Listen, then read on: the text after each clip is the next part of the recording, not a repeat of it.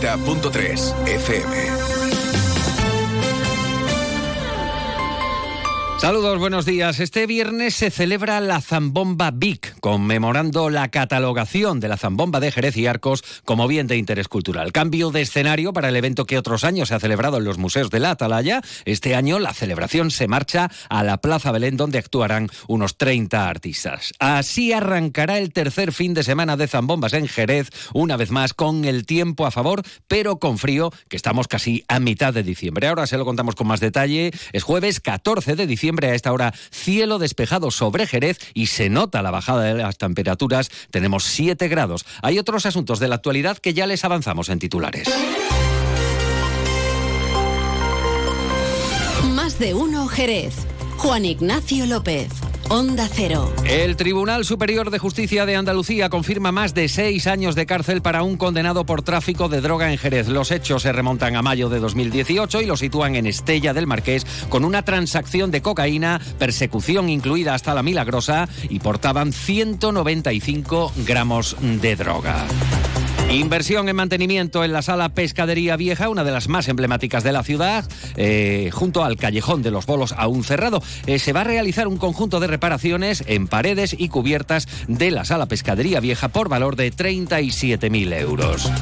Entregados los galardones gaditanos del año que concede A3 Media Radio desde hace más de 20 años y que distinguen a empresas, colectivos, personas e instituciones que durante el año han contribuido a la promoción, desarrollo y expansión de Cádiz y provincia.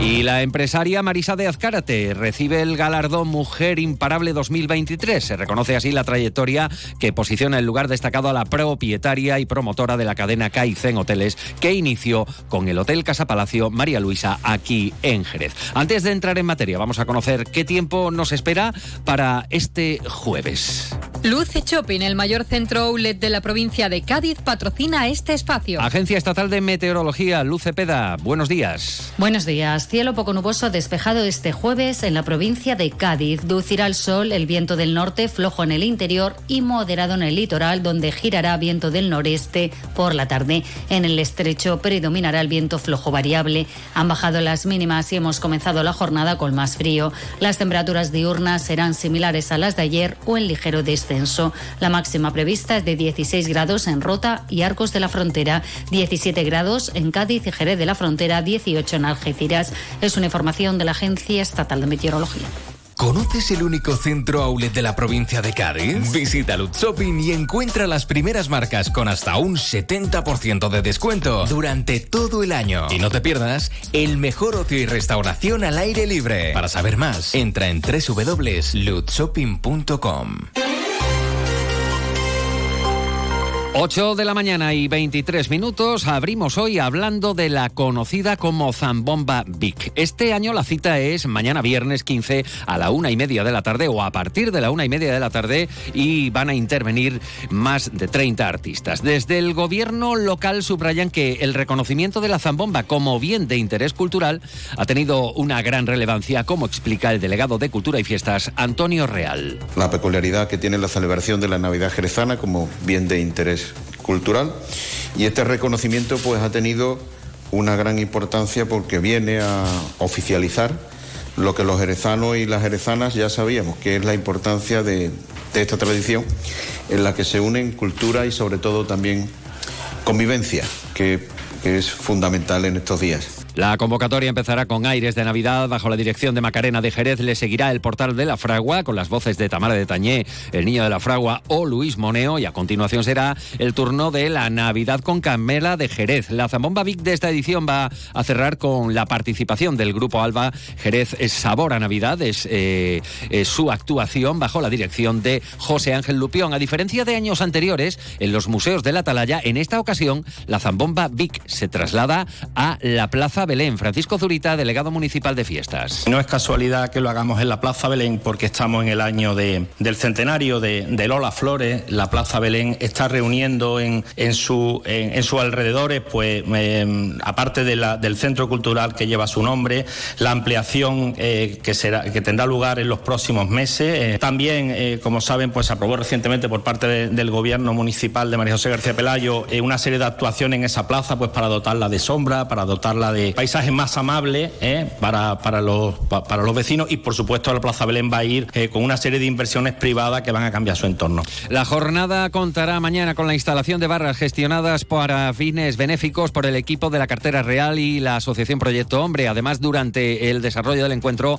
varios venciadores ofrecerán vino de Jerez y también se darán a probar dulces típicos navideños elaborados por religiosas de los conventos de clausura de Jerez. Y hablando de zambombas y el espectacular aluvión de visitantes el próximo año, ya lo anuncian, se van a instalar una mayor cantidad de baños portátiles al resultar insuficientes los 46 instalados este año en varias ubicaciones del centro. De igual forma, adelanta el teniente de alcaldesa de Medio Ambiente y Servicios Públicos, Jaime Espinar, se va a incrementar el dispositivo de limpieza. Se muestra satisfecho Espinar con el resultado inicial del dispositivo de zambombas que comprende igualmente la movilidad durante las fiestas y especialmente durante el periodo que concluirá el mismo día de Navidad. Admite que hay puntos mejorables, pero se muestra satisfecho con su puesta en marcha.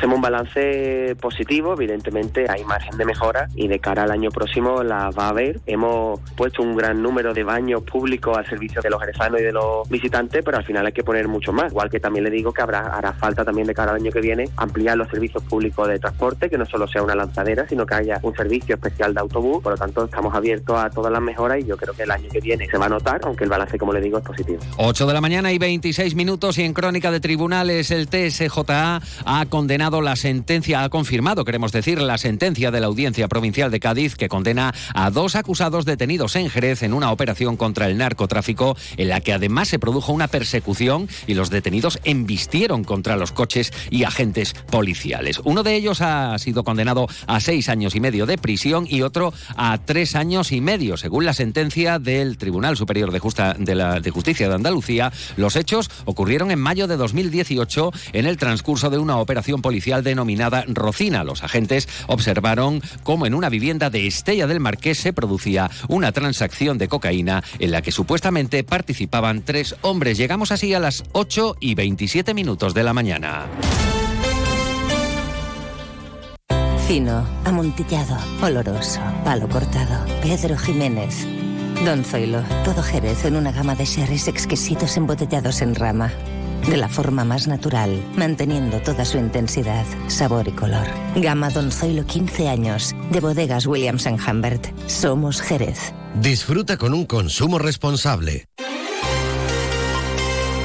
8 y 28 minutos de la mañana, Marisa de Azcárate se hace con el galardón Mujer Impalable 2023. La empresaria inició su andadura hace unos años con el Hotel Casa Palacio María Luisa en la Jerezana calle Tornería y a día de hoy eh, ya son varios los establecimientos que integran la cadena Kaizen Hoteles eh, con presencia en el Rocío, Sevilla y Jerez. Y hablando de reconocimientos, tarde de gala ayer para esta casa Onda Cero en la provincia de Cádiz. El edificio Heracles en la zona franca ha sido escenario para la entrega de los premios anuales Onda Cero Cádiz. En esta ocasión, entre los galardonados, momento emotivo en el premio honorífico que ha recaído en la figura del recordado Julio Pardo Merelo, eh, que nos dejaba hace unos meses. Recogía el galardón su hijo, también llamado Julio Pardo. Nosotros recordamos todos los días y ahora que estamos ya a tope con el coro a un mes de estrenar, pues ya te digo, como he dicho antes en el discurso, es como si lo tuviéramos aquí presente. Y es bonito ver, bueno, él fue muy reconocido en vida muchísimo por todo el mundo, pero ver que aún no estando él esos reconocimientos siguen llegando es muy gratificante.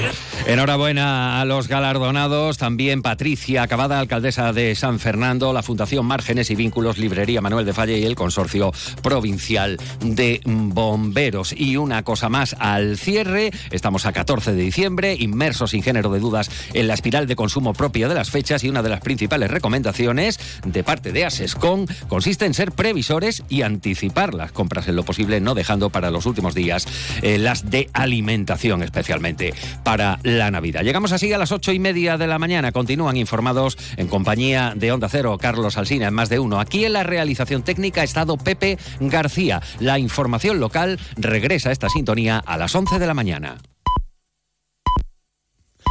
Son las